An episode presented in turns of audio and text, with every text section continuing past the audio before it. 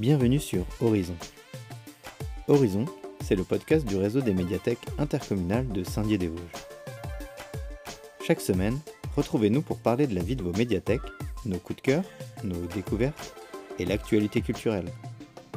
Bonne écoute à tous Bienvenue pour ce troisième épisode d'Horizon. Aujourd'hui, nous sommes avec Élise Raon-l'Étape. Bonjour Élise. Bonjour Grégory.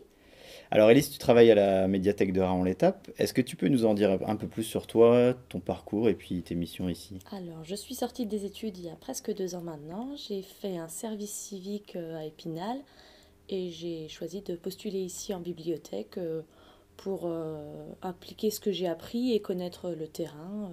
Le fait que ce soit une petite bibliothèque, ça m'a plu parce que c'était polyvalent. Et puis en plus, je, je suis surtout au secteur jeunesse, donc ça me plaît bien. D'accord.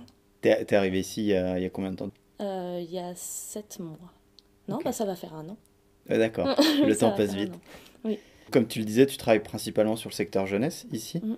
Ça représente combien de documents euh, à Raon l'étape euh, en jeunesse? Alors, ça représente à peu près 8000 documents, dont, dont 2000 romans, 2800 albums, 700 BD et 1300 docs et puis plein de petites choses à côté mais D'accord. en gros ouais parce qu'à côté beaucoup. à côté il y a, y a pas forcément que du de l'écrit vous avez des puzzles des jeux de société? Oui on a des puzzles pour faire sur place ou emporter et des jeux de société pour faire sur place on sait très bien que le travail en médiathèque maintenant, c'est pas uniquement faire du prêt et puis gérer les documents. En plus, en ce moment, c'est un peu particulier parce que, voilà, avec euh, la réouverture, euh, les conditions sanitaires, ça, ça, prend un peu plus de temps, la gestion de ces documents. Mais euh, habituellement, tu mets en place des ateliers, tu participes à des ateliers. tu as des petits moments comme ça qui, qui te plaisent plus ouais, cette... Ce que j'aime bien, c'est le fait que les gens se rencontrent, qui qu'ils échangent avec des gens qu'ils n'auraient pas forcément rencontrés juste en venant à la bibliothèque. Et il y a des fois même euh, sur les activités pour les tout petits, des mamans qui, qui peuvent euh, se dire qu'elles vont revenir au même moment à la bibliothèque, par exemple. Ouais, ok. Donc ça, ça crée sympa. des rencontres. Ouais. On a parlé bah, voilà, de, de, de cette médiathèque de Raon, mais euh, aujourd'hui on se rend compte parce que toi tu voulais parler un peu plus précisément du zinc grenadine. Est-ce que tu peux nous en dire plus? Alors, le zinc grenadine, c'est une fête du livre jeunesse. C'est un festival qui a lieu tous les ans à Épinal. C'est en plein air, c'est gratuit, ouvert à tous et c'est organisé euh, uniquement par des bénévoles. D'accord. Avec le soutien de la ville, et etc. Mais euh, c'est un festival associatif. Il y a à chaque fois une vingtaine d'auteurs, d'illustrateurs, d'éditeurs qui sont invités chaque année. Mm -hmm. euh, il y a un illustrateur qui fait l'affiche de l'année. D'accord. Euh, à chaque fois, c'est des petits espaces, un programme d'animation, euh, tout plein de choses pour les enfants, euh, un chapiteau qui est meublé de canapés pour que les auteurs soient assis à hauteur d'enfants et puis que les enfants puissent s'asseoir aussi à côté d'eux, enfin qu'ils puissent se rencontrer à hauteur d'enfants. Une ambiance particulière. Voilà, une ambiance particulière qui est assez sympa. Du coup, est-ce que tu peux nous en dire plus sur l'historique de ce salon? Alors, ce salon, au début, c'était un...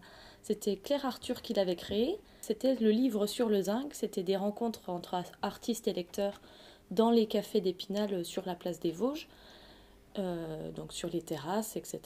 Et euh, il y a eu du succès surtout pour les auteurs jeunesse. Donc ça a été décidé de faire un salon du livre jeunesse euh, qui s'appelle Zinc Grenadine depuis 2001, donc depuis 20 ans. Et Claire Arthur a insufflé donc, cet esprit atypique avec les canapés, les couleurs rouge, jaune, orange, euh, le chapiteau de cirque, le fait qu'il y ait des spectacles de cirque, etc. D'accord. Voilà, ça vient de là. Et puis après, il y a plein de, de petites mains qui ont continué à, à faire évoluer à faire, tout ça. Ouais. Malheureusement, bah, ça a été annulé cette année. Et euh, bah, comme tu as commencé un petit peu à nous le dire, c'est une ambiance vraiment particulière. C'est, comme tu le disais, des canapés, euh, tout est un mmh. peu à hauteur d'enfant. Est-ce que tu peux nous faire un peu rêver et nous décrire, euh, bah, quand j'arrive dans ce chapiteau, qu'est-ce, que, qu'est-ce que je vois?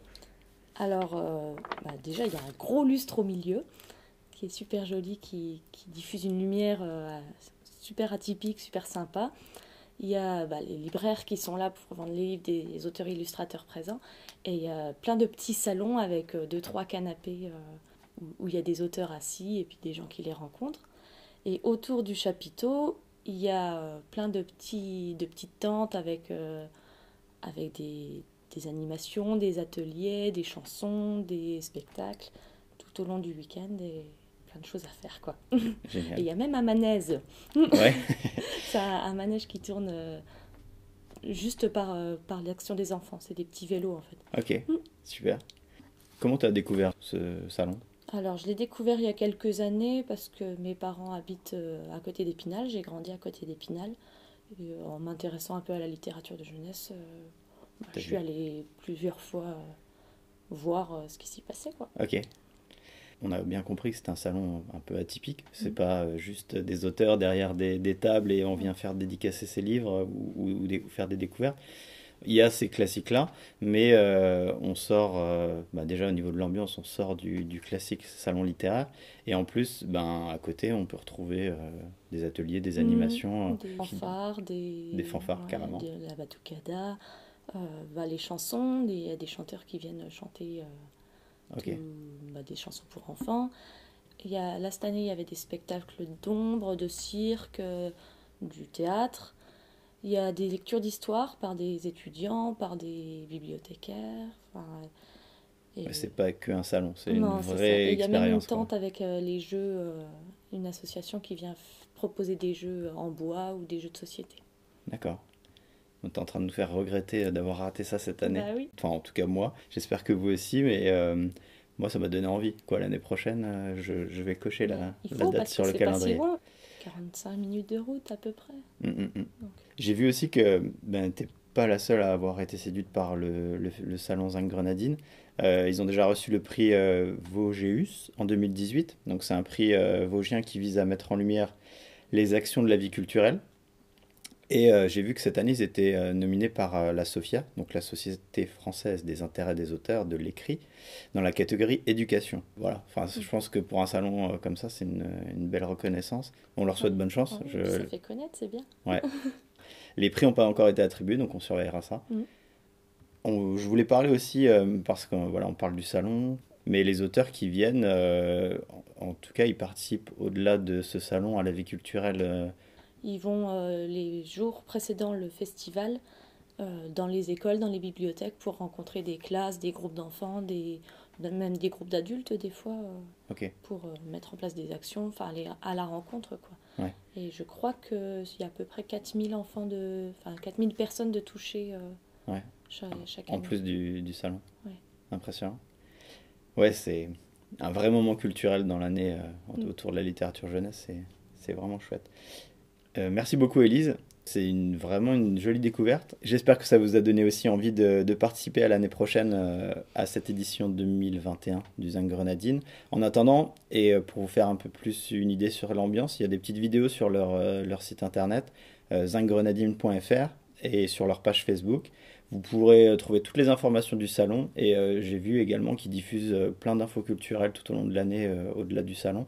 Donc on vous invite à aller voir tout ça. On mettra les liens comme d'habitude quand on diffusera le podcast. Pour conclure ce troisième épisode, Élise, la question incontournable qui est posée à tous les participants à Horizon, c'est quoi ton coup de cœur culturel à toi en ce moment?